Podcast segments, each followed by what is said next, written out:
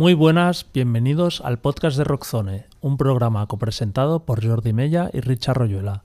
El episodio de esta semana está dedicado a una de las bandas más singulares dentro del punk rock y que no deja a nadie indiferente. Hablamos, claro está, de NoFX. El grupo, liderado por Fat Mike, publicó el pasado viernes su decimocuarto álbum de estudio, single álbum, un trabajo que han calificado como muy oscuro y que se añade una carrera marcada no solo por su música, sino también por una actitud impertinente, escandalosa, pero a la vez muy íntegra, sincera y comprometida políticamente. Por eso nos preguntamos, ¿no FX, genios o bufones? Empezamos.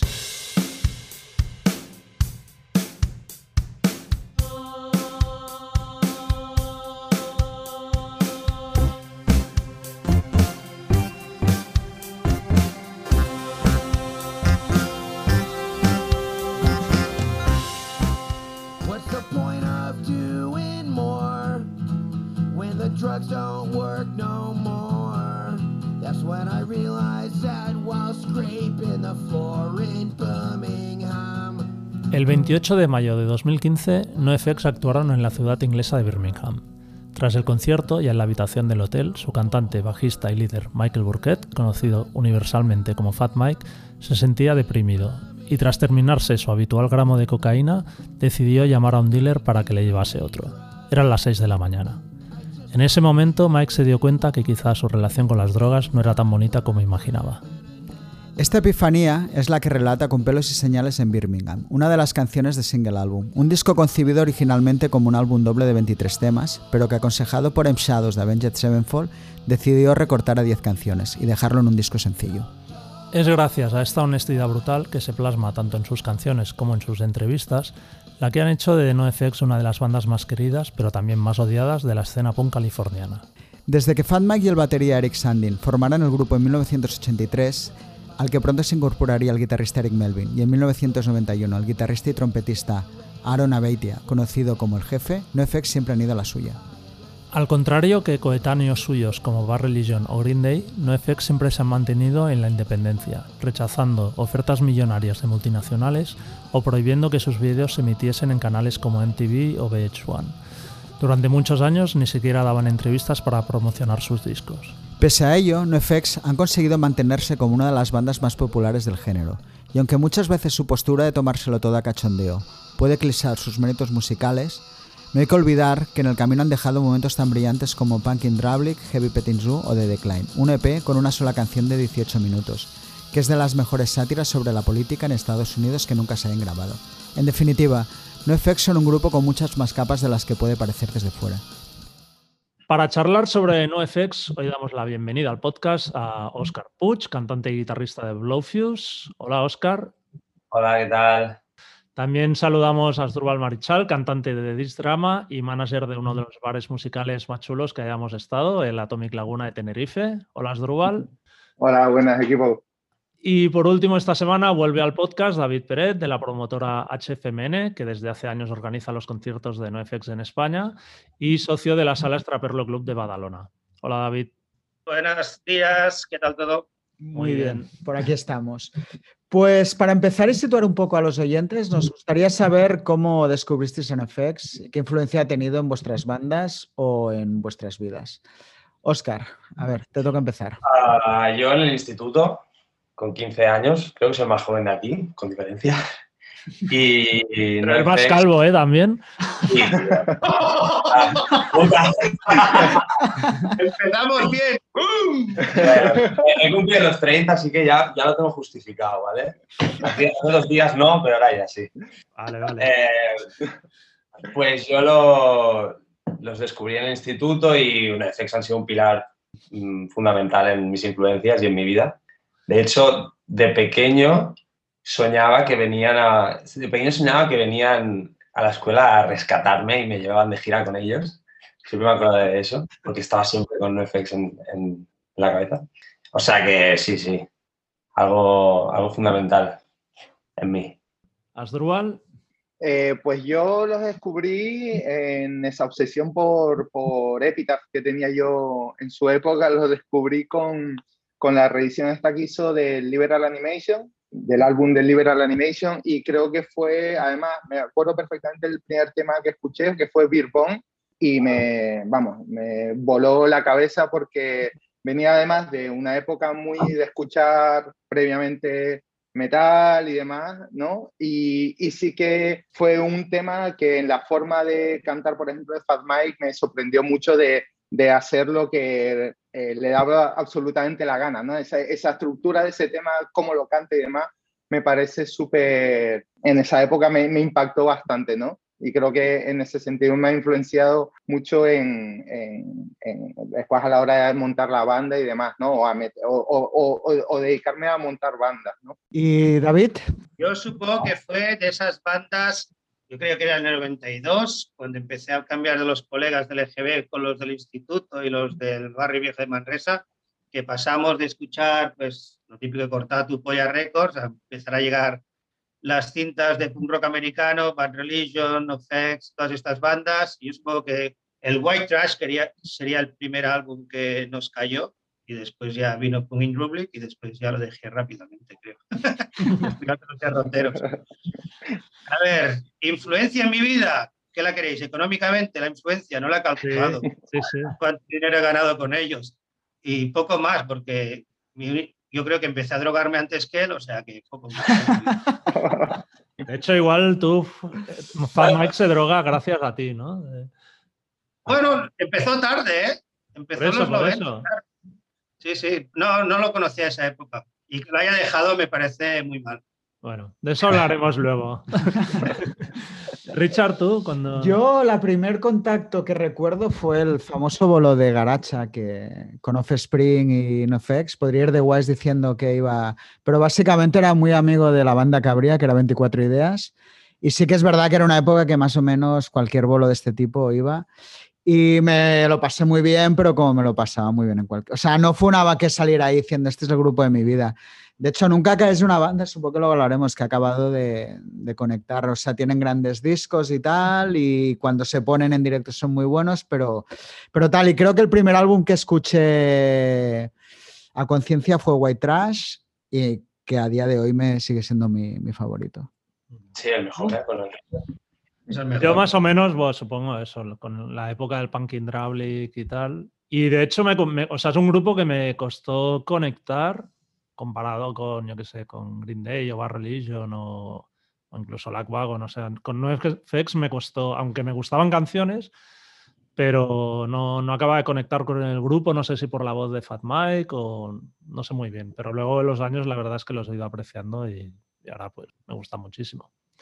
Pero bueno, ya que acaban de sacar un disco nuevo, el single álbum, nos gustaría saber un poco vuestra, vuestra opinión, si lo consideráis entre sus mejores trabajos, por ejemplo, Asdrúbal. Para, para mí, eh, a mí ha sorprendido, o sea, es un álbum que me ha gustado, que me ha gustado bastante. Yo, yo no sé si es el mejor álbum para los fans más aférrimos de la banda, pero yo creo que tanto para la propia banda tiene pinta por, por, cómo, cómo, por cómo es el disco. Creo que debe ser uno de sus discos favoritos, porque creo que es de los discos con mayor evolución eh, musicalmente, ¿no? Y, y, a nivel de letra. Y para y a, mí, a nivel personal, creo que todo el disco, como concepto, como disco completo, creo que es uno de, sus mejores discos. Quizá no hay tantos himnos, tantos hits como podría tener otros discos, pero sí que eh, a nivel completo para mí es un disco súper bien hecho y muy, muy, muy sólido. David, tú lo has escuchado, ¿no? También, aunque hace años que bueno, no. Porque me, porque me obligaste, porque yo llevo 15 años, que, 20 que no escucho un disco de NoFX. Y sí, hay algún tema, pero que lo encuentro que está bien, pero es que ya les, les he perdido mucho la pista y yo soy muy clásico y si la canción no tiene una estructura de estribillo, tal, tal, tal, ya me pierdo un poco, ¿sabes? Y, no le he parado, la, la, verdad es que leí la entrevista que hiciste con Rockton y tengo ganas de fijarme más en las letras, pero como digo, lo he escuchado tres veces a prisas y mira, la suerte es que gracias al programa voy a volver a escuchar un álbum de nuevo. Bueno, pues eso que nos llevamos. ¿Y Oscar? eh, sí, estoy un poco con David. A mí me ha parecido un poco aburrido. Dicho esto, creo que, que es porque es demasiado introspectivo. Es decir, creo que como artista es artísticamente el disco está muy bien y las letras son muy interesantes, pero comercialmente, que al final creo que, que NoFX es una banda que están donde están por la capacidad de hacer música accesible, me ha parecido que le falta gancho. Entonces yo, como fan, al final a mí lo que me despierta pues es el, fan que tengo, que llevo dentro de, 15 años, ¿no? Y, le, han faltado, pues, le ha faltado sencillez. Para mí la música al final es así, ¿no? Sencilla y, y, directa. De una manera, sí, de una manera más fácil. Pero bueno, también estoy con Asdrúbal, ¿no? Que es que después de, no sé, 40 años haciendo música, pues es interesante que, que sigan, sigan haciendo e intenten hacer cosas nuevas, porque si no, acabaría sonando como Bad Religion también, que suena igual. Richard. Bueno, un poco en la línea de, de, Oscar y Asdrúbal, yo creo, un poco entre medio. O sea, yo creo que valoro que el tío haya hecho un disco así, porque al final es que no puedes estar siempre repitiendo todo y que los últimos discos del grupo, Coaster y, bueno, que están bien, o sea, realmente siempre hay temas. Yo creo que aquí ha querido ir por otro lado, ¿no? Al final me da la impresión, un poco también leyendo la entrevista que hiciste, que es casi más un disco de Fan Mai con el nombre de NoFX que, que realmente un disco de, de, banda, ¿no? Las letras. Funciona muy bien realmente como obra de cogerte y leerte las letras, cosas que, que ahora ya no se hacen, pero que al final sí que forman parte de lo que es la experiencia de, de oírte un álbum, ¿no? Algo que, cada vez hacemos menos. Y yo creo que así funciona muy bien. Ahora, si realmente lo que buscas es un disco de NoFX con los hits de siempre o el tipo de canción, desde luego no es. Pero bueno, al fin y al cabo hay 12 discos así, que haga uno así. No deja de ser un cookie de clone eléctrico, para mí. ¿eh? O sea, ahora he visto luego muy cookie de clone después y al final lo que veo es que es una, lo mismo, pero hecho con, con su banda. Tú, Jordi, bueno, hiciste la crítica, sí, pero. Y hice la crítica. A mí el disco me ha gustado mucho precisamente por eso, porque es evidente que no tiene hits, pero me aporta quizá mucho más que si hubieran hecho un disco de hits como siempre, ¿no?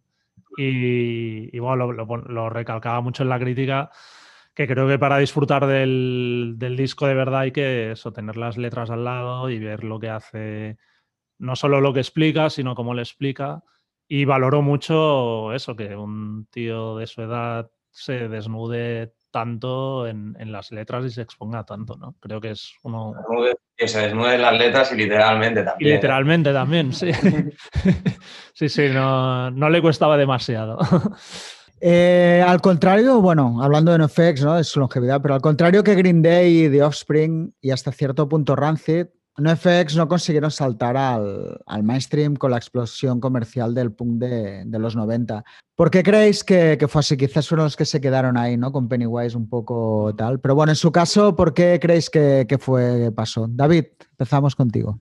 Hombre, yo creo que Green Day y Offspring son mucho más accesibles que, que NoFX. La música es mucho más comercial. NoFX siempre han querido hacer la música que ellos querían y Green Day, Offspring sí que se les ve pues un poco más relajado, no tan rápida la música y con un toque muy, muy, muy comercial. Yo creo que eso es lo que haga, ha hecho que enganchen mucho más. Yo creo que el secreto es ese, que NoFX es mucho más inaccesible que los otros dos. Aparte que después, pues la línea que ha seguido siempre Mike de ir a su rollo, ahora empezó a hacer entrevistas, pero antes no hacían también a, a, nivel de videoclips creo que tampoco había mucha cosa. No. Han estado un grupo que haya estado haciendo videoclips, en cambio Green Day of Spring se nota que, vale, están en mitad, pero después ya saltaron en Major y había mucha gente empujando detrás para que el grupo tuviese éxito. Yo creo que la clave es esta. Oscar, ¿cómo lo ves?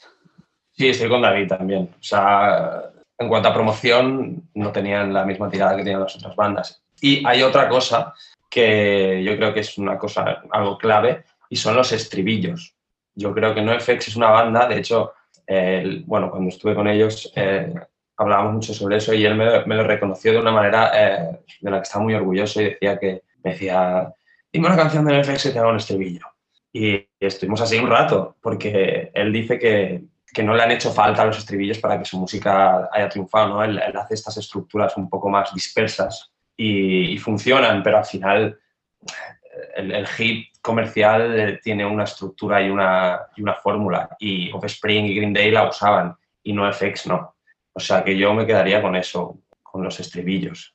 ¿Astrubal? Sí, yo, yo estoy totalmente eh, de acuerdo. O sea, yo creo que, que NoFX fue el menos accesible de esas bandas. Yo creo que tanto Offspring como Green Day captar un público quizás de, de, digamos, más alternativo, o sea, quizás con una base punk consiguieron entrar en un público más alternativo, quizás por, obviamente, por temas del grunge, de Nirvana y demás, pero NoFX siguió haciendo temas, yo creo, para el público punk, ¿no? Y esos estribillos, esas melodías, quien las podía entender era la gente que estaba, a mi parecer, dentro del punk, ¿no? Sin embargo, Offspring y Green Day creo que a nivel creativo, estructural de las canciones, eran mucho más hit orientados a un público mucho más alternativo y más, más accesible, ¿no? Más, más, creo que sí, Bueno, yo ahí, exacto, voy un poco con Asdrúbal, que dentro, aparte de las bandas que hemos citado, es que realmente Fan Mike es el más punk de todos en el sentido de, de fan, es un tío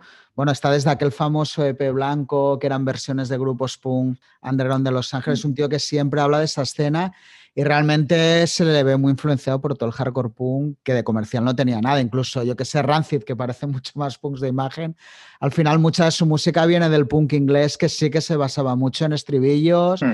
De hecho, era eso, ¿no? Estribillos de hooligan. Y creo que en FX al final las influencias. Y Fat Mike nunca ha querido, bueno, jugar a, nada. Él ha hecho la música. De hecho, probablemente si no hubieran pasado por allí la explosión del punk, hubiera sido una banda menor por, por el estilo que hacen. No sé cómo lo ves tú, Jerry. Bueno, yo creo al final eso. Posiblemente si no han tenido más éxito es porque no han querido, ¿no? Eh, aparte, bueno, Fat Mike, digamos, no es un tío que a nivel fotogénico incluso, ¿no? Comparable con, con Dexter Holland o con Billy Joe. O sea, es difícil que una niña de 15 años se enamore de Fat Mike, creo, ¿no? Incluso cuando era joven.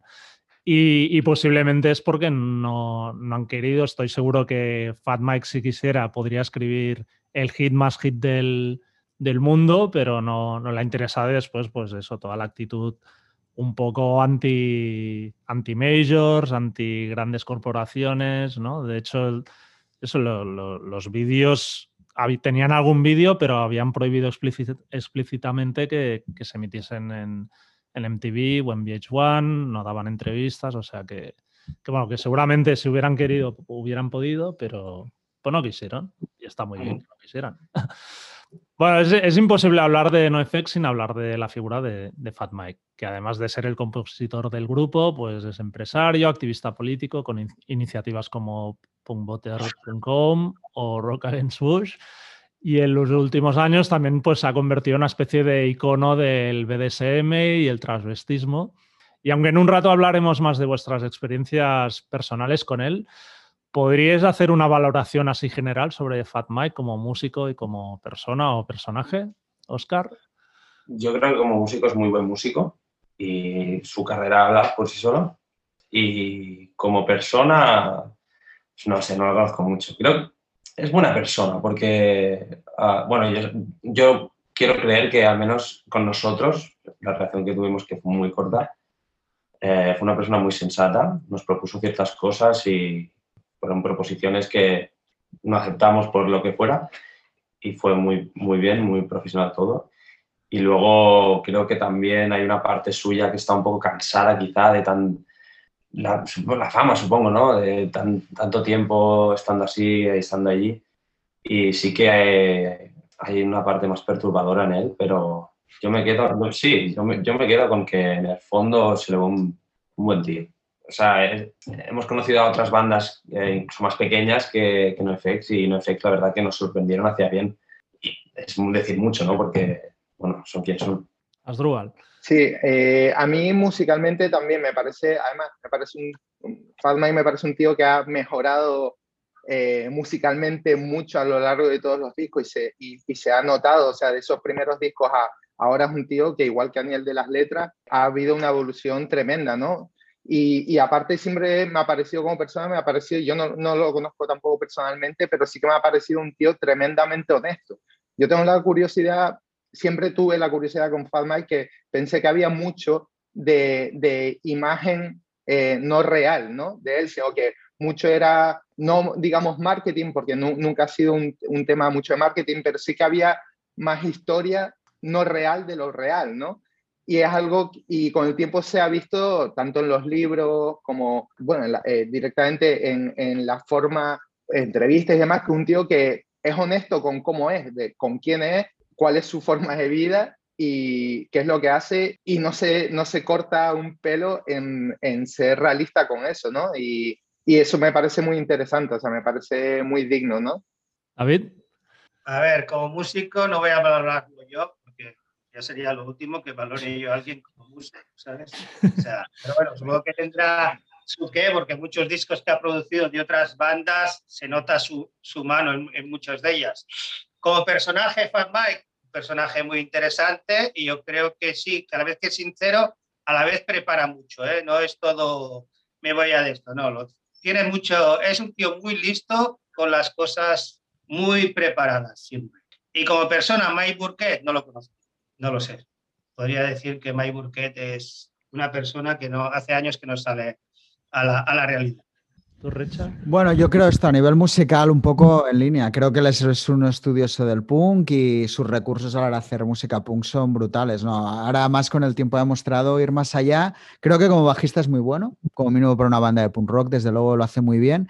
Y respecto al otro, claro, yo no lo conozco, pero me parece que es un tío muy, muy listo, o más que listo, inteligente y creo que eso hace que esta gente con esas inteligencias, hablo un poco por, por lo que puedo intuir, ¿eh?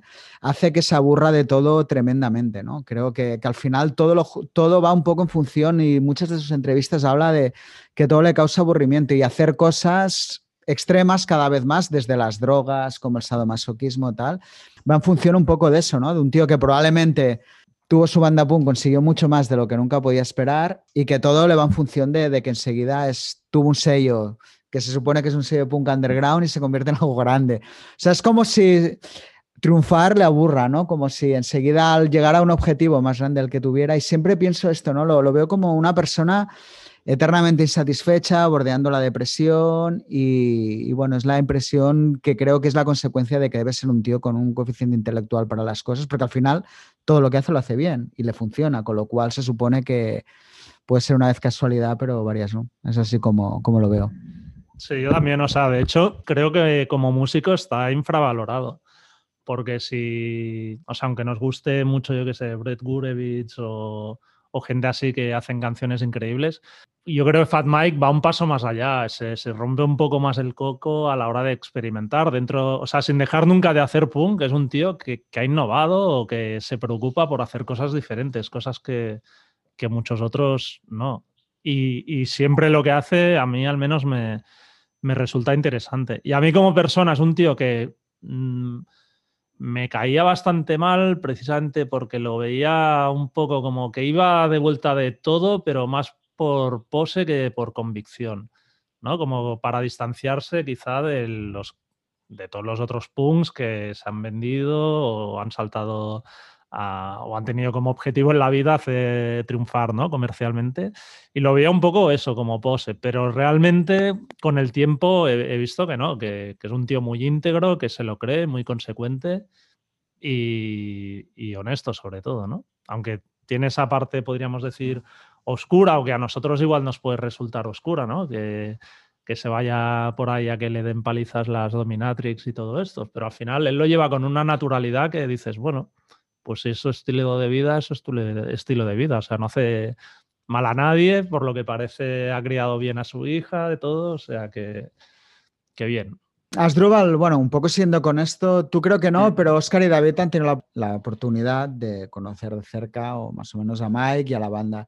¿Cómo ha sido el trato con ellos? David, ¿son el grupo que más te ha hecho sufrir como promotor o son más profesionales de, de lo que parece? No, a ver, profesionales lo son, y a ver, con toda su crew y todo, pues muchos de ellos son amigos de hace años y son muy profesionales, pero sí que decir que llevan, de todos los grupos que trabajo, posiblemente son los que llevan un rollo más de pedir tonterías y, y, tienes que estar mucho más encima si los comparase con Bad Religion, que van solos y no tienes nunca que preocuparte absolutamente de nada porque todo irá sobre ruedas. Con NoFX, digamos que son más de pedir puñetas. Pero bien, trato con ellos, a ver, bien, sí, sí. Son, fuera del escenario y todos son gente normal. Ya entre ellos, David, hay interacción realmente. Es que cada vez sí, veo como un grupo sí, sí, más separado. Sí, no, no, no. Hay interacción, hay interacción y muchas veces es más. El jefe es el que va más a la suya pero durante la gira, raro que no vayan a cenar juntos Mike, Melvin y Smell con algunos de la crew en algún restaurante.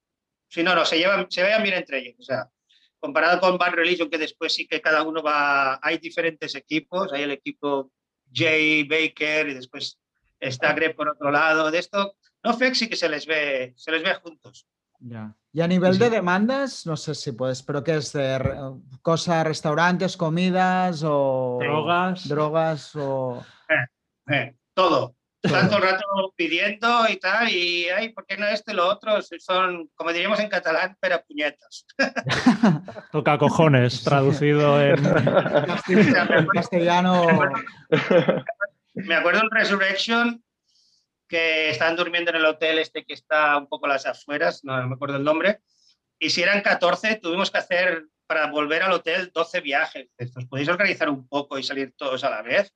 y no hacer que, esté conduciendo se vuelva absolutamente loco. Son así, son de pedir y se lo tienes que dar al momento, ¿no? Hay un poco de... De, de, de, organizarse un poco, de van un poco de somos no fex y esto es lo que somos y, y empezar a apretar el culo. después, es la banda que ha ganado más dinero, o sea que también una cosa no quita la otra. Una va por la otra, ¿no? Oscar, tú explica un poco la experiencia de los conciertos que, que visteis con ellos. Y, todo la, realidad es que yo no he tenido tanto contacto con David. Nosotros hicimos una gira muy pequeña por Europa, pero sí que es verdad que sorprendentemente, y lo he dicho antes, fueron muy majos con nosotros, especialmente Smelly y Melvin. O sea, vinieron ellos a presentarse. Eh, casi toda la banda estuvieron durante, o sea, en cada concierto, vinieron a vernos en el escenario cada día y con mucha presión estábamos ahí tocando para dar la talla.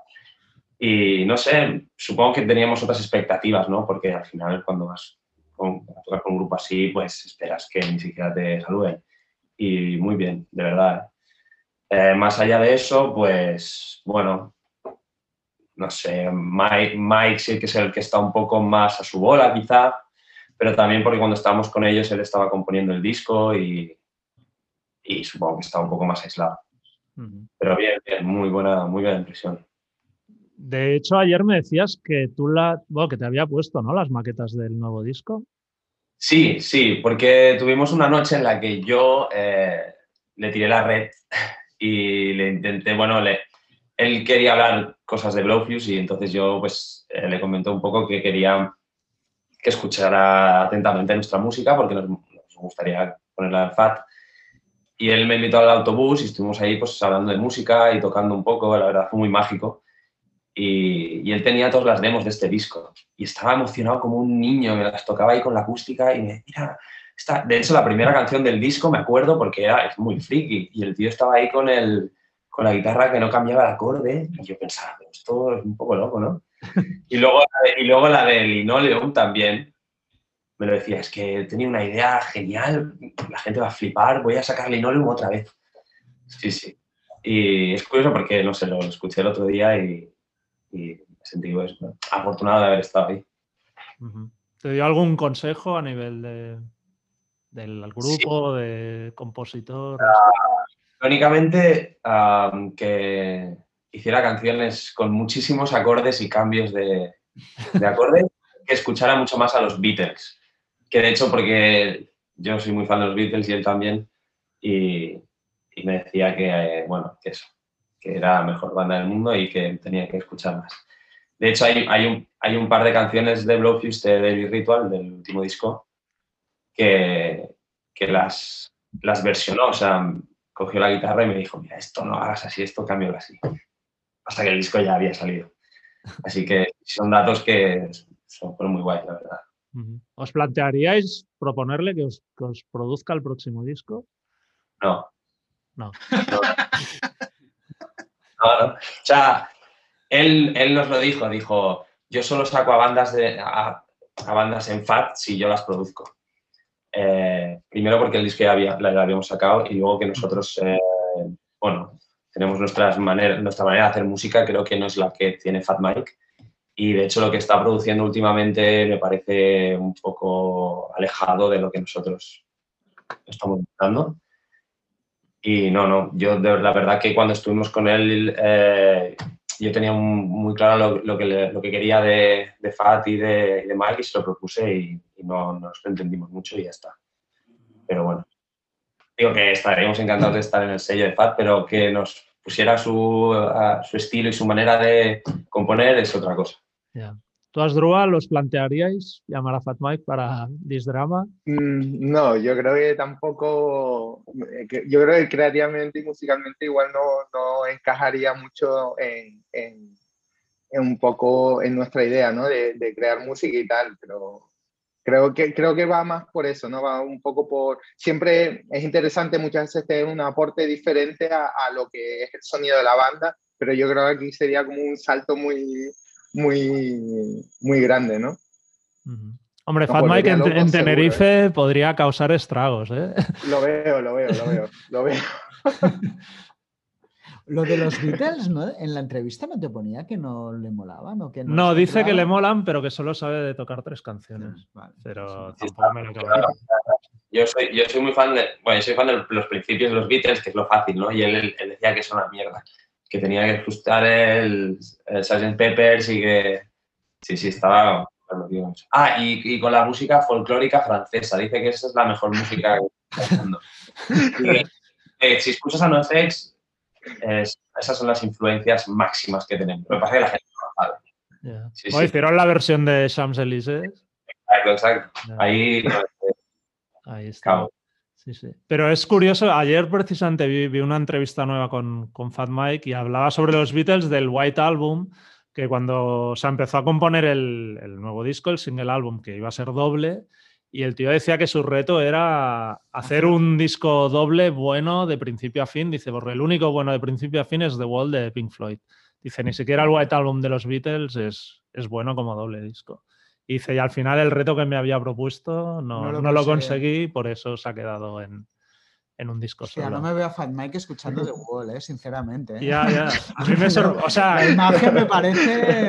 que lo escuche y que le parezca maravilloso. ¿no? The White, White Album aún tal, pero The Wall, ostras, lo último que me podía imaginar. ¿eh? Muy bien. Eh, uno de los aspectos así más polémicos del grupo son sus conciertos, ya que son totalmente imprevisibles y son capaces de lo mejor y, y lo peor. De las veces que los habéis visto, eh, ¿de qué conciertos tenéis un buen recuerdo y de cuál es, de cuál uno malo? Eh, Asdrúbal.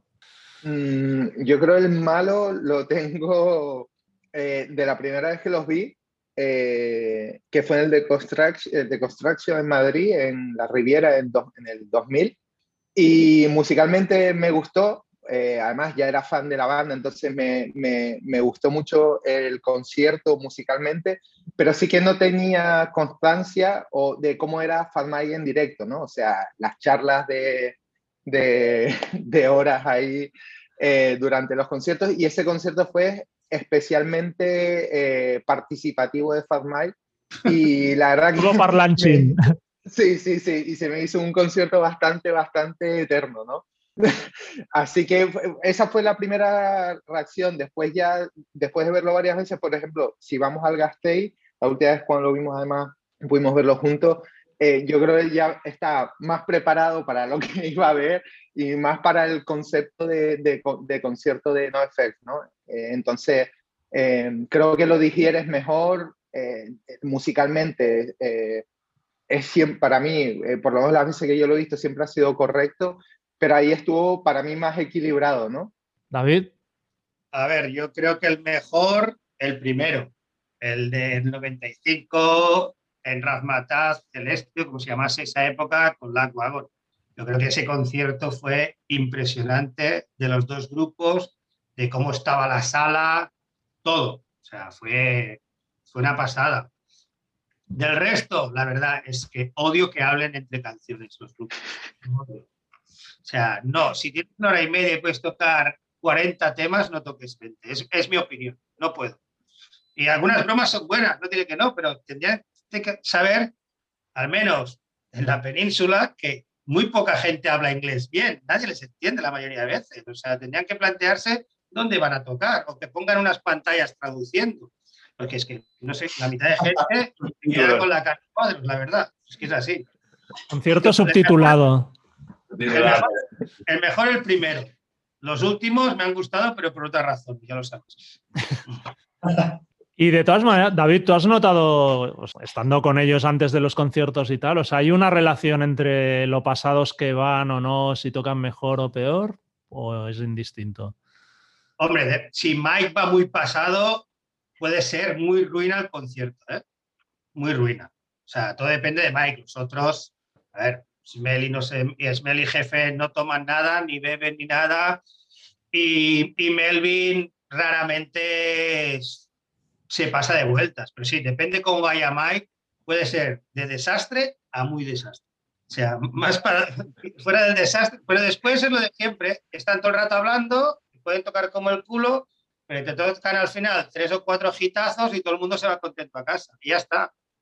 También encuentro genial el rollo este de que vayan a un festival de metal y empiezan a tocar todos, todos los temas que tienen trompeta, para tocar los cojones, estas cosas. Me puede llegar a, a, decir, ole, ole vuestras pelotas, pero sí que tengo claro que si vas a tocar tu propio concierto, ya sea el Pung in con un concierto en sala con tus fans, dales algo más que los cuatro chistes y tres temas al final para que se vean contentos. A lo mejor es una táctica para decir, joder, ha estado bien, pues a ver si la próxima es mejor. Yo creo que a lo mejor es una táctica de marketing, no lo sé.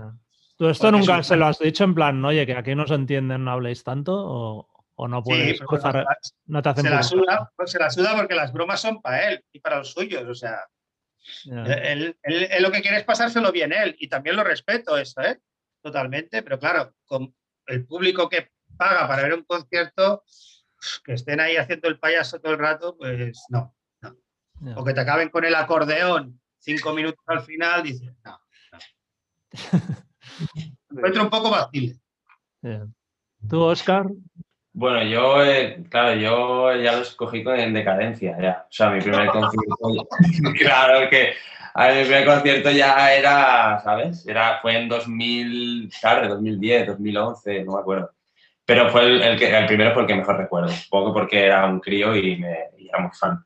Y el peor, no sé si peor, pero el más polémico fue en París, el último que estuvimos con ellos, que no recuerdo muy bien qué pasó, pero alguien del público, o eso decía Mike, sacó una pistola o sacó algo, una pistola ficticia, o simplemente hizo así con la mano, no lo sé. Y, Mike se volvió loco y se empezó a paranoiar, entonces paró el bolo y empezó a decirle a toda la crew que tenía al lado que había alguien que quería matar. Y, o sea, claro, estuvo un rato así porque nadie entendía nada, la gente estaba gritando. Entonces hizo bajar a toda su, su crew ahí a buscar a un chaval con una pistola en medio de, de la sala y esto, pues, el, concierto fue eso. O sea, la mitad del concierto pues la seguridad buscando un chaval entre el público y, y Fat Mike diciendo I don't wanna die y sentado ahí en una esquina porque sí, esto era, había sido después de lo de los atentados de Bataclan o sí, era, sí, era, después. Sí, sí. Eh, no estaba el horno para bollos, ¿no? Para... Sí, también eh, seguramente mucho que ver. Pero bueno, el, el Mike está, estaba un poco paranoico en, ese, en esa época. Me acuerdo cuando o sea, acababan los bolos, siempre decía que él, que él iba a morir y que Greg Graffin de Barry no. siempre decía eso y, y que, bueno, no se sentía querido por sus fans, decía que todo el mundo le odiaba. Entonces, claro, a la mínima que veis se sentía un poco uh, violentado por lo que fuera, pues. Y recuerdo eso, fue un chasco. Pero bueno, la gente se lo pasa bien también. ¿no? Esa época solía, en las giras europeas, les solía acompañar Jason de jefe de seguridad, pero no para controlar lo que es el antipánico, no, no, porque el tío estaba paranoico de que iban a atentar contra él. O sea, sí, sí. Digo, yo creo que es un poco el ego que te va un poco, ¿eh? pero bueno, no sé. Yeah. Tengo ganas de ver en Las Vegas en septiembre que tocan, después del polémico mensaje que lanzó. Sí. ¿Qué pasa? Porque ahí, ahí sí que me daría miedo en Estados Unidos que la gente tiene pistolas, que les salga vale. un chalao desde una ventana del Golden Nugget y le peguen un tiro. Eso sí que me daría más miedo que no en Europa, que nadie da, sabe quién es Fat Mike en estos ambientes. ¿sabes? Quizás sale con la, con, con la mampara esta de, del Papa. ¿eh? Podría salir. Antibala. Con el Papa. El Fat Móvil. De leopardo, ahí. de leopardo. sí, sí, pues claro. Tú, Richard, de bolos, que. Yo de bolos estoy con David. Creo que es la única vez que he visto el grupo lo que puede dar de sí. Por eso siempre. Sí, bueno, la primera fue aquella de Garacha, que, pero sí, también creo que hay un punto que creo que era en una entrevista que tú lo hiciste, que venía a decir que, que no estaba motivado porque al final era muy fácil salir a tocar para 2.000 chavales que los tenía ganados de antemano. ¿no? Yo creo que aquel día era una explosión de, de la escena, estaba la Wagon que estaban ahí un poquito más, y también olvidemos que aquel día tocó Good Riddance, que acababan de sacar el segundo álbum. O sea, la banda estaba súper en forma, en su mejor momento, y era un momento de decir, hay que demostrar quién somos nosotros, ¿no? Creo que... Creo que era otro, día, ¿eh, Richard? Sí, pues yo entonces hablo 95, de 95 fue solo No Fex con la Wagon y después vinieron la otra que ya era con Good Riddance, supongo que con bandas que venían siempre y no sé quién más. Pero la primera, pues la, la, del 95 en febrero fue solo No Fex con la Wagon, seguro. Pues tengo un poco de cruce. Mm, recuerdo. O llegué, yo tarde, o llegué yo muy tarde, pero la entrada no sale cumplida, seguro. No, pues puede ser que me confunda. Eh, de hecho, el que yo digo es. Me acordaba de haber visto antes a las Vagon, o sea que hablo con este, igual confundo el de Good Riddance. Pero bueno, básicamente creo que es un grupo, pues volviendo un poco a lo que hablamos de Fan Mike, es un tío que necesita motivaciones, ¿no? Un día hice un paralelismo de que se reía mucho de Megadeth y al final le decía, bueno, venía a decir que es que no son tan diferentes Mustaine a Fat Mike en, el sentido de, de ser, ¿no? Y creo que es que precisamente Megadeth es una banda que actúa igual. O sea, Megadeth cuando tienen un reto por delante al salir a un escenario, porque están teloneando alguna banda importante por, en un festival, es un grupo que es muchísimo mejor que cuando ellos son cabezas de cartel. Y creo que tiene mucho que ver con, con eso, ¿no? El tener que, demostrar la banda que son. Lo que está claro, por eso siempre me molesta al final es que ya algunas de las últimas ya ni voy por eso, porque es que creo que es una banda que cuando se pone a tocar son imparables, porque es que son muy buenos, pero los shows lo matan. Y es verdad que tiene mucha gracia a veces con los chistes, pero claro, cuando al final medio bolo ya no son chistes, que son tonterías que creo que decía David, es que le hacen gracia a él y probablemente a la crew, ¿no? Pero que al final estás ahí un poco esperando ver temas, ¿no? Y no podría decir uno peor, pero sí que hay bolos además que creo que tiene mucho que ver con él, que lo ves lo has visto totalmente pasado encima del escenario y, esto. Es una pena, ¿eh? porque creo que podrían ser un grupo que, lo petaría, pero creo que hay un morbo que un poco volviendo a lo de Oscar en, en, que la gente, a ver qué nos encontramos hoy, ¿no? Y parece que el público, sus fans se, se lo perdonan, ¿no? Y bueno, creo que es una pena, ¿eh? Al final. Sí, yo tengo o sea, me cuesta situarlo en el tiempo, ¿eh? la verdad. Pero me acuerdo uno de Razmataz o Celeste, vaya, que es que Melvin sacó ahí un cubo, empezó a vomitar. Ese fue un desastre total. Yo creo que igual, David, ese ya lo, había, lo estabas haciendo tú, posiblemente. Pero luego las últimas veces, la verdad, o sea, en el Gasteiz me gustaron. Gasteiz eh, estuvo bien. Sí, sí, sí, Y luego me acuerdo contigo, Richard, los vimos en un Warped, que tocaron en plan 35 minutos o 40 y, o sea, de principio, ahí no hablaron, vamos, más que para saludar. Y fueron, pues eso, igual 35 o 40 minutos de temas a piñón y fue increíble, ¿no? De... Bueno, de hecho, en el, en el Warped había el típico libreto que, bueno, revistía que te daban y salía. ¿Por qué mola los bolos de, de 30 minutos? ¿no? Y el tío venía a decir, no, que por qué molaba el Warped y uno de los motivos es que los grupos tocan 30 minutos. Dice, porque da igual la banda que sea, después de 30 minutos se vuelve aburrido. Yo creo que se vuelve aburrido para él como espectador, pero también como, como músico. Está claro que cuando el grupo se pone a tocar, son, pero un cañón, es que tocan muy bien todos. Bueno, una de las cosas que, que, más está llamando la atención de las entrevistas que está dando para promocionar en el álbum, pues es la revelación que ha dejado las drogas. ¿Creéis que aguantará? ¿Tendrá algún efecto en, en la música o en la carrera de NoFX a partir de ahora? David. No aguantará. A la primera gira cae, seguro. Segurísimo. A lo mejor no, a lo mejor sí que realmente le metieron un buen susto de salud, pero yo creo que a la que salga de gira volverá a caer. También te digo que si no vuelve a caer, porque nunca he estudiado bien bien, porque no sé la fecha exacta cuando empezó, pero creo que cuando empezó con el tema drogas, creo que fue mediados de los 90 y empezó, era, fue realmente cuando empezaron a, los conciertos a ir para abajo. Ojalá no se drogue más y haga conciertos como los que hacía antes del 95. Sería, sería la hostia para sus fans. De su salud, no me preocupo. Bueno, de hecho creo que era otra entrevista que hiciste. Yo, es que me suena, claro, también con el tiempo, pues que ponía un poco que qué le dirías a tu hija si se droga como tú y que la respuesta era muy brillante, muy propia de él. Decía, el día que ganes tu primer millón de dólares como he ganado yo, pues te podrás drogar, ¿no? Y recuerdo que justo Laura Pardo, que es una amiga, bueno, que era cantante de y tal, hizo una, estuvo trabajando en FAT, una como scholarship, es como becaria, internship o esto, y que se ve que justo les pilló el momento de que descubrieron las drogas, ¿no? Que el tío, de hecho, en el libro sale, que es que de todos era el que menos se drogaba, que cuesta imaginárselo, ¿eh? Ahora. Pero bueno, y dices que se volvieron como locos, descubrió la cocaína y el tío, supongo que era su manera de evadirse del propio aburrimiento que le llevaba pues conseguir sus objetivos, decir, bueno, ¿ahora qué hago? Y entonces supongo que las drogas eran una base constante a, a ese aburrimiento, no sé. Eh, Oscar, ¿tú qué piensas del tema de Sober Mike? Sí, a ver, yo creo que si estuvo 30 años sin drogarse, pues ¿por qué no? Quiero decir, eh, pasó, el, pasó la, la tanda más eh, fácil de caer en las drogas, ¿no? Que es la, la juventud, la adolescencia. Y pues yo qué sé, es que no tengo ni idea. La verdad, o sea, a saber, me da igual.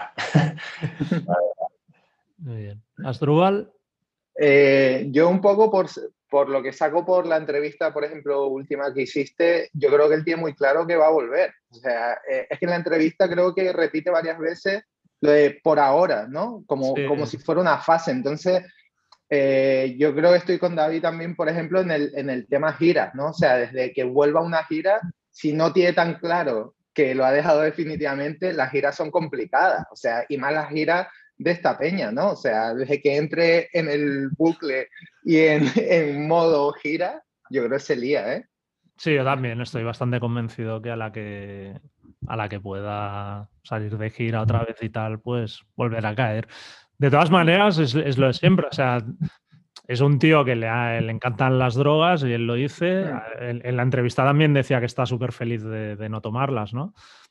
Y, pero, al- pero a mí la sensación que me da es que es un tío que al final siempre ha controlado mucho el tema drogas. O sea, las ha usado como las podamos usar nosotros a nivel recreativo, pero yo no sé si realmente Fat Mike ha sido un tío que estuviera enganchado totalmente a las drogas, sino que creo que tiene la suficiente voluntad o la suerte de cuando dice, pues paro, paro. No sé, David, No. mu- mueves la cabeza, ¿tú crees que no? No, no, no. Está bastante pillado y el último año ha tenido su casa llena de la, la cuadrilla esta que se junta y que le ríe las gracias porque es Fat Mike y le paga la fiesta. Y ha estado, ha estado fuerte. ha estado fuerte. Sí, no, no, le, le cuesta. Es más, muchas de las épocas que quería dejarlo llevaba como, como un acompañante para que se le fuese dosificando. ¿vale? O sea, si quieres dejarlas, hablo con, con propiedad, o sea, cuando quieres, yo he estado meses sin nada y no pasa nada. Pero que tengas que llevar a alguien que te vaya dosificando es ya decir, Bueno, de hecho, en- a raíz-. Ya, a raíz de lo de la canción esta del nuevo disco de Birmingham, que explica un poco eso, una noche en que se da cuenta que la- ya las drogas no, no le aportan nada, y explicaba que, que eso, que él tenía su método, que era yo tengo una persona que me da un gramo y, es, y eso es lo que me puedo meter. Y yo estoy de fiesta hasta las 3 o las 4 de la mañana, me voy a dormir y luego me despierto y estoy cojonudo para hacer la prueba de sonido y tal y cual, ¿no? El problema es cuando se te va a las manos y, y ya no duermes y vas como empalmando un día tras otro y entonces estás hecho polvo, estás deprimido, te encuentras fatal. También hay que olvidar eso, que el tío, a ver, pasó por un divorcio, que no parece que fuera del todo fácil. Supongo bueno, es que ser Fat Mike no, no es sencillo. O sea, ir vestido de mujer por debajo, Es un personaje complicado. que te den palizas por ahí. O sea, que al final las drogas igual, si las drogas no hubiera aguantado tanto tampoco.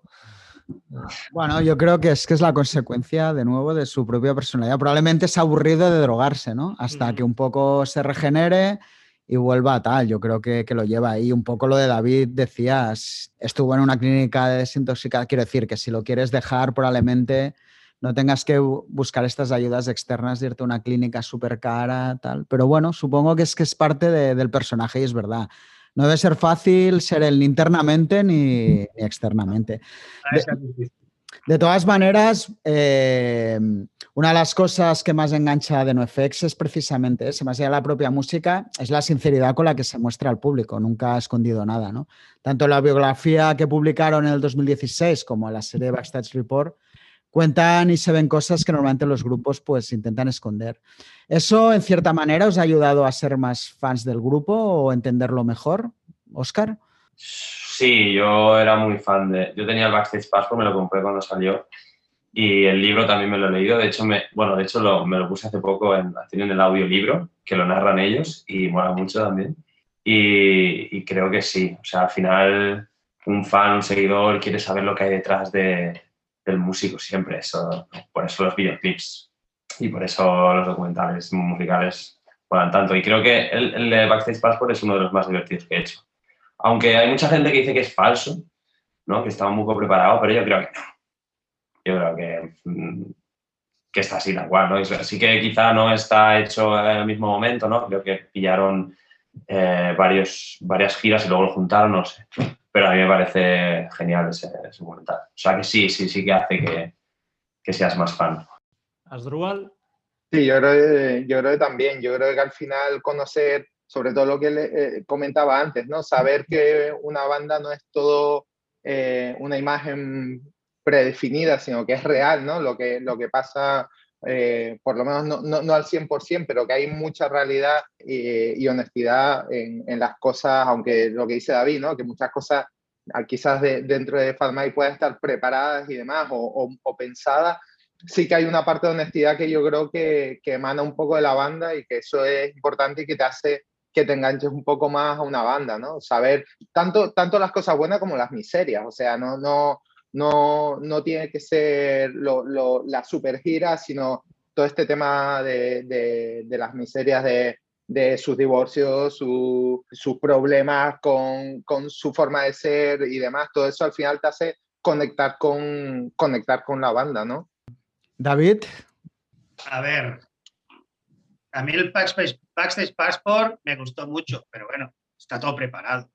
O sea, no jodamos, ahí hay un guion y ellos hacen que pasen las cosas. No es que de esto. A ver, cosas como estas en giras pueden pasar, algunas. Sí, nos han pasado, pero había mucho de vamos a liarla de esta manera, vamos a liarla de otra. ¿Sabes? Yo lo veo así. El libro, sí, el último sí que creo que es muy sincero, sobre todo la parte de Smelly. Eh, es muy sincera y me, y me ha gustado, pero hay muchas cosas que Mike las tiene muy, muy estudiadas. Si queréis ver un vídeo sincero, mírate el de los Cumbi Rejects y verás que es una cosa sincera, de dos tipos de barrio. No Kids, a ver, al final lo acabaron vendiendo por capítulos y lo vendieron ellos después. O sea, aquí hay cosas que están preparadas y, y, con mucha cabeza porque el tío es muy, muy listo. Mucho. Yo de todas maneras creo que Backstage, Backstage Report sí que tiene Passport. un punto. Backstage Passport tiene un punto de, de, preparado porque al final que se filme, pero más allá a mí sí que, por ejemplo, la biografía sus entrevistas cuando el tío habla, sí que me han hecho que, que el personaje personalmente me haya ganado. O sea, me puedo quejar de muchas cosas como sus directos, de que a lo mejor musicalmente el grupo no se tome más en serio, pero yo es un personaje que con el tiempo me ha ido ganando, o sea, precisamente por eso, ¿no? Porque creo que cuando habla no hay nada de impostado, que le importe toda una mierda, como a veces hace ver que comentabas algo, pues probablemente no es así, ¿no? Si lo hablas porque no le importa una mierda. Pero sí que a, en un tiempo donde todo parece como muy impostado, un personaje como Fan Mike, que, que, en el fondo no tiene miedo a hablar de sus miserias, aunque las use como terapia, me parece bien y me ha hecho ganar puntos con el personaje, la verdad. Sí, a mí yo también estoy de acuerdo me han acercado mucho más a ellos y a, y a la música y a, y a, ver el grupo de, de, otra manera. Y aunque quizá esté preparado el Backstage Passport y tal, lo que es innegable es que es súper entretenido. Es buenísimo. Y como documental de un grupo de música en gira, o sea, pocos hay mejores, ¿no? Entonces, bueno. si es todo verdad o no, pues mira, también es show business, ¿no? Al final. Mm. bueno, fuera de, de, NoFX, pues Fat Mike también ha tenido una carrera importante como empresario al frente de Fat Records, el sello que empezó en 1990 y que ha sido hogar pues, de bandas como La Wagon, No Use for a Name, Propaganda o Against Me. ¿Qué, valoración hacéis del sello? ¿Cuáles son algunos, algunos de vuestros discos favoritos que, que han publicado? Asdrúbal. Bueno, para mí Reg, la verdad que es uno de mis sellos con los que, con los que más evolucioné dentro del punk porque me ayudó, digamos, a descubrir muchas bandas, ¿no? Es curioso porque yo creo que, eh, aunque, bueno, obviamente todo lo NF, todo Black Wagon, eh, No You Name, todas esas bandas eh, que ya a lo mejor conocías y seguías descubriendo y, desgranando con, el sello, creo que una de las cosas curiosas que más me ha quedado del sello eran los recopilatorios. No sé si a vosotros os pasó, pero a mí el, el Survival of the Fattest es uno de mis discos favoritos de siempre, ¿no? O sea, de ahí descubrí muchas bandas high standard, eh, Wiso creo que era otra de las bandas que estaba en ese recopilatorio y que me impactó y que descubrí mucho, ¿no? Como el, de Fat Music for Fat People también, otro de los recopilatorios clásicos y, me acuerdo que, eh, que cada vez que salía un recopilatorio nuevo era como, ¿sabes? Vamos a devorar esto para descubrir nuevas bandas y tengo súper buenos recuerdos de esos discos. Además, es curioso, Fat es uno, uno, de mis, uno de mis discos favoritos eh, y, y, de los, quizás de los de los más infravalorados es el de es cuando editaron el Zero Down, que era uno de los grupos que tenía em, el ex bajista de, de Strung Out, un disco que se quedó ahí y, y es de mis discos favoritos de, de siempre y, y, está editado en Firebreak y, y creo que, que vamos, eh, creo que, que, ha hecho mucho por, por la gente que ha estado eh, dentro de bandas y dentro del punk para descubrir nuevas bandas, ¿no? Sí, tiene el Short Music for Short People, ¿no? También, que es como 100 mm. canciones de 20 segundos. Sí, brutal. Exacto, brutal. David, ¿tú? Pues voy a coincidir totalmente con, con Astrubal porque el Survival to the Fattest fue el disco que me, que me, hizo conocer a todas las bandas de Fat y empezar a, investigar sobre, sobre las bandas. La verdad es que debe ser el disco de Fat que he escuchado más veces. Y a nivel de sello, pues pues me pareció una idea genial de que el tío cogiese y dijese, pues si me gustan estas bandas, pues voy a empezar a trabajar y a editarlas yo. Yo me parece más genial pues, lo que he entendido con las bandas, que, que les trataba bien a las bandas, que era con royalties y todo generosa, que, que cuesta bastante en un sello musical actualmente, ¿no? Y, y como evolución del sello, pues creo que todo lo nuevo, pues no sé, yo creo que no sé quién está escogiendo las bandas, pero creo que hace tiempo que nos saca una banda nueva que podamos decir que se pueda convertir en un clásico. Pero bueno, esto también dependerá del público. Pero veo que ha perdido un poco, no sé si por su relación con Erin o algo, pero ha perdido un poco la, la línea, ¿no? A lo mejor, pues mira, va sacando pues, los clásicos, grupos que aún le quedan vivos, como Good Readers, Black Wagon, pero sí como bandas nuevas veo que algunas que ha fichado que no, no sé, se podría, podría haber, haber otras. Oscar. Sí, yo estoy, estoy con David y con, y con Poco más que decir. Creo que FAT es un sello súper icónico. Eh, creo que Fat Mike es una persona muy visionaria en, en, general. Siempre ha estado como un paso por delante. No hizo el sello cuando era el boom. Luego hizo un musical cuando se hacían musicales. Luego y, sí, sí, y las bandas. A mí lo que me raya un poco es el, el tema de que todas las bandas suenen igual, ¿no? Es algo que hay, gente que le gusta mucho, que haya ese sonido de Fat, ¿no? Ese bombo de Fat. Y a mí eso siempre me ha tirado un poco para atrás. Yo soy, bueno, siempre he sido más fan de Epitaph y de los recopilatorios de Epitaph. Y para mí se, se llevan el premio en cuanto a, a sellos independientes de punk y, poco más. Como bandas de Fat, creo que mis favoritas son, son High Standard y, y Friends al Rom, que creo que están muy infravaloradas. Que el, último disco que hizo es una puta maravilla. Y, y esto. A mí el sello me gusta, un poco la época dorada de Lab Wagon, de Strunk Out, todos esos discos un poco que pusieron las bandas en el mapa Good Riddance, que, el segundo disco me sigue pareciendo una maravilla. Y sí que es verdad que incluso bandas que, que creo que hay un problema de, de, mercado ahora mismo, ¿no? O sea, yo, por ejemplo, soy muy defensor de algunos de los últimos discos que han lanzado bandas como el Upwagon o Strung ¿no? Sin ir más lejos.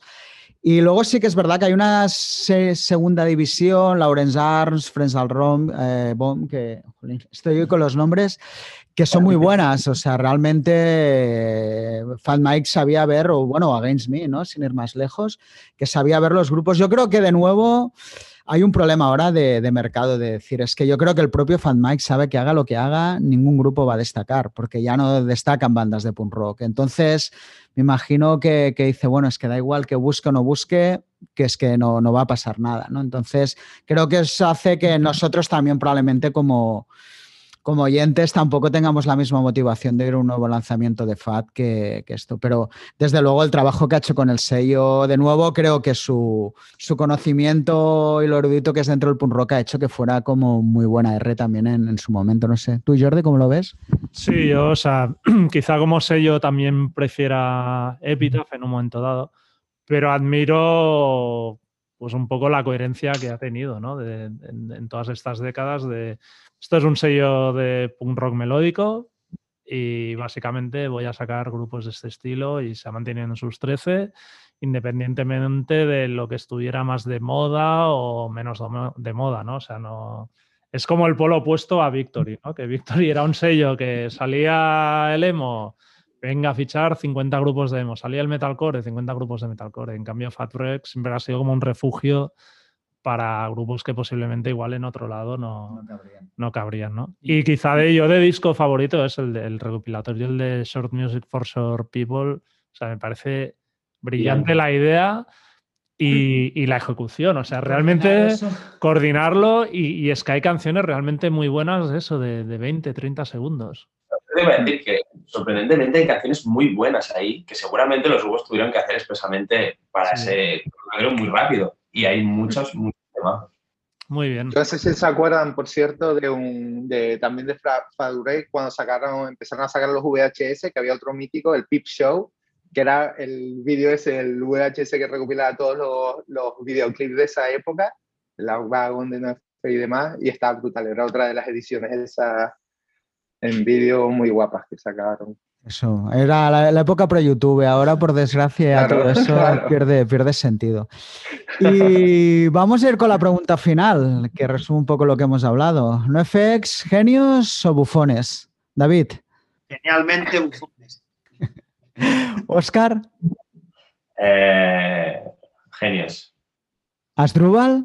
Yo creo que genios. Yo creo que cualquier banda, no sé qué tienen, 12, 13, 14 discos, creo cualquier banda que saca 14 álbumes y sigue sonando y sigue innovando con los discos y sonando, teniendo nuevos, nuevos sonidos y nuevos discos que, que, aportan cosas nuevas, creo que, que, cualquier banda que consigue eso son genios, ¿no? Sí, habría que decir que creo que es Fat Mike y creo que el genio es O sea, no efecto es Fat Mike.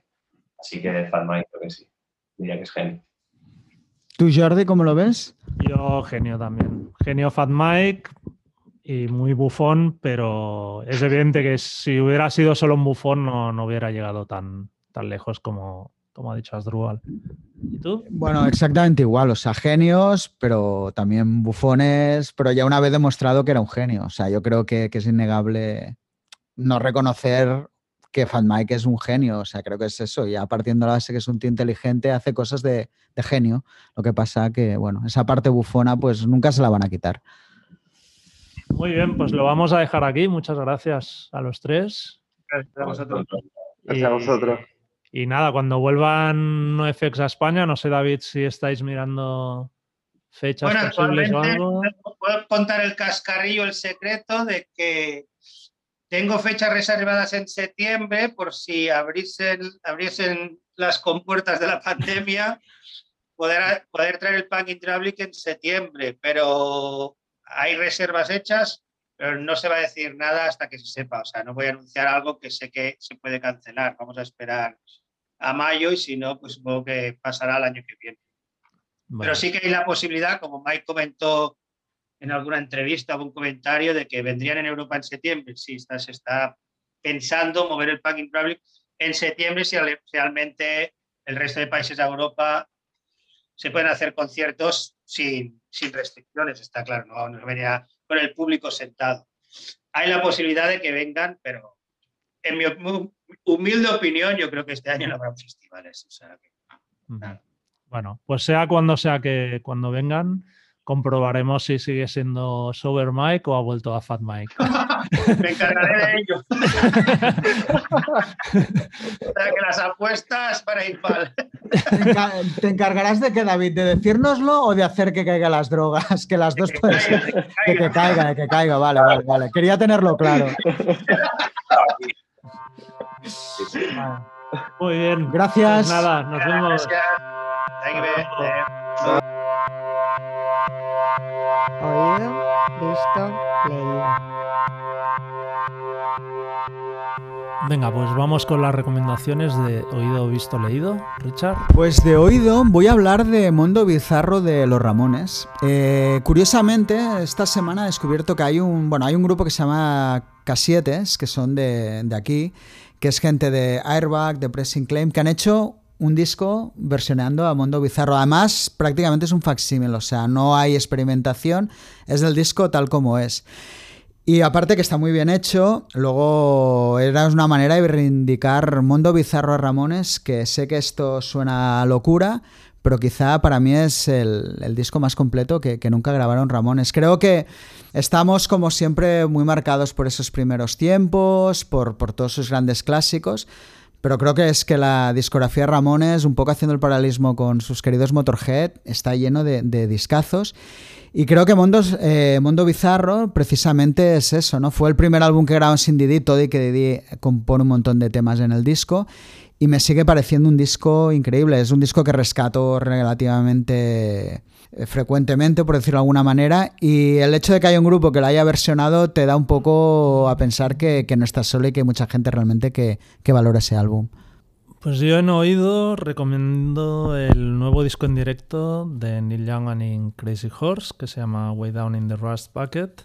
Es un disco que se grabó en Santa Cruz, en California, en 1990 eh, fue, era como una especie de, ensayo de la gira de Roger Glory que harían después así en grandes recintos. Es un disco como todos los directos de Neil Young excesivo, ¿no? Dura dos horas y veinte, hay versiones de temas suyos de 9, 10, 13 minutos. Pero, hostia, mola mucho tener un documento. Ya, ya había salido oficialmente un disco de la gira que se llamaba Welt, que estaba muy bien. Pero aquí, digamos, es eh, un concierto entero y para mí es una de las grandes etapas de, Neil Young, esa de los 90, más muy, muy guitarrera y vamos, que lo he disfrutado un montón. En visto hablaré de un documental de, que he visto en Netflix que se llama Crack, Cocaína, Corrupción y Conspiración. Y habla pues un poco sobre, sobre la explosión del crack en los barrios pobres negros de, de los 80. Realmente es alucinante cuando conoces esta historia es a fondo, ¿no? Como al principio el gobierno un poco dejó que, que todo el mundo hiciera la suya. Eh, hablan, pues, gente, eh, declaraciones actuales, pues, de gente que lo vio en su momento, como traficantes, consumidores. Y alucinas porque, bueno, muchos de los que eran traficantes dicen que, bueno, que con 20 años se vieron absolutamente eh, podridos de dinero y cómo poco a poco el, tema se fue de las manos, es un poco el inicio también de, los gangs, ¿no? Al ser algo que se gestionaba tan entre gente de barrio que no había grandes traficantes, pues los propios gangs de los barrios empezaron a matarse, un poco todo ese origen no era tan consciente que venía mucho de, de la guerra del crack.